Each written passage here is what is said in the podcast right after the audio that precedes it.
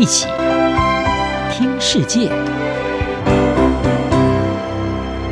欢迎来到一起听世界，请听一下中央广播电台的国际专题报道。今天的国际专题要为您报道的是缅甸政变三周年，反抗军攻势削弱军事政权。在国际社会持续关注加萨与乌克兰战争之际，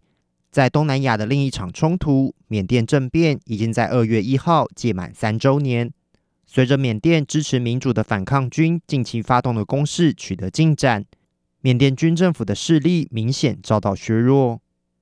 在二月一号这一天，缅甸第一大城仰光的街头可以看到携带武器的士兵们在四处巡逻。不过，市中心的街道比以往冷清得多。因为反军政府团体与过去两年一样，在政变周年的这一天发起了宁静罢工，要求民众待在室内，借此表达他们对反政变运动的声援。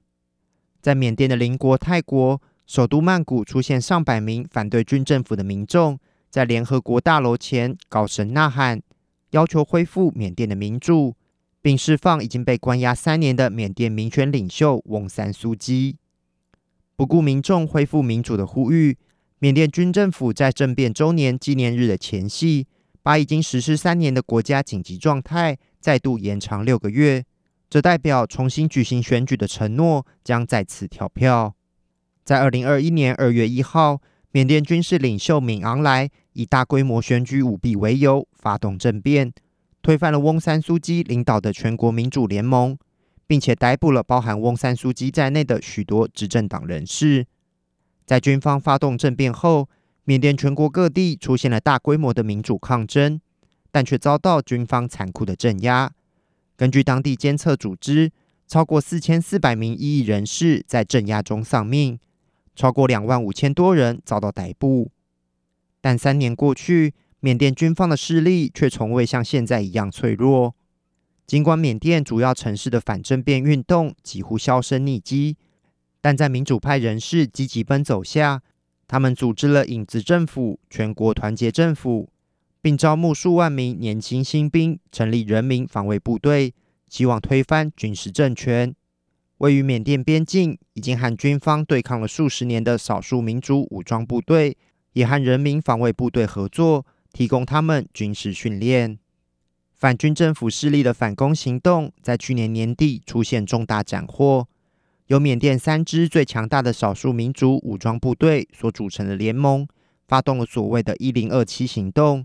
在东北部的中缅边境地区采取协同攻击，让缅甸军方措手不及，失去了许多前哨基地与中缅边境的重要关口。这个所谓的“三兄弟联盟”是由东北部善邦的缅甸民族民主同盟军。塔安民族解放军以及西部若开邦的若开军组成，他们的反攻行动也激励了缅甸其他地区的抵抗力量发动攻击。截至今年一月，三兄弟联盟已经把军方驱逐出了善邦北部的大部分地区。尽管有观察人士认为反抗势力目前占有上风，但部分专家也认为，现在断定军政府的失败仍为时过早。因为军方仍坚守着部分阵地，尽管联合国与东南亚国协都试图以外交途径化解这场冲突，但三年来并未取得太多进展。缅甸军政府因为没有遵守东协提出的和平计划，因此被拒绝参与东协的会议。不过，在一月二十九号召开的东协外交部长会议上，缅甸军政府一名外交官僚罕见出席，引发外界关注。担任轮值主席的寮国会后表达了谨慎乐观的态度，认为在缅甸问题上正在朝向结束暴力的方向取得进展。不过，随着缅甸内战情势不断加剧，联合国缅甸人权状况特别报告员安德鲁斯表示，他对缅甸的人道情况感到忧心，并呼吁国际社会应该避免让情势恶化。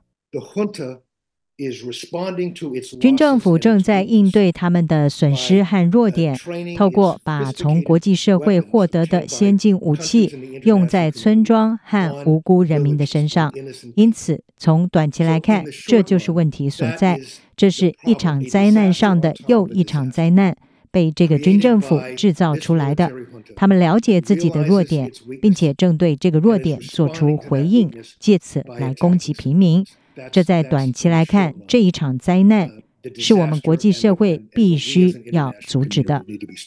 在国际缺乏化解冲突的有效手段下，缅甸军政府与反抗势力的冲突将可能继续延烧。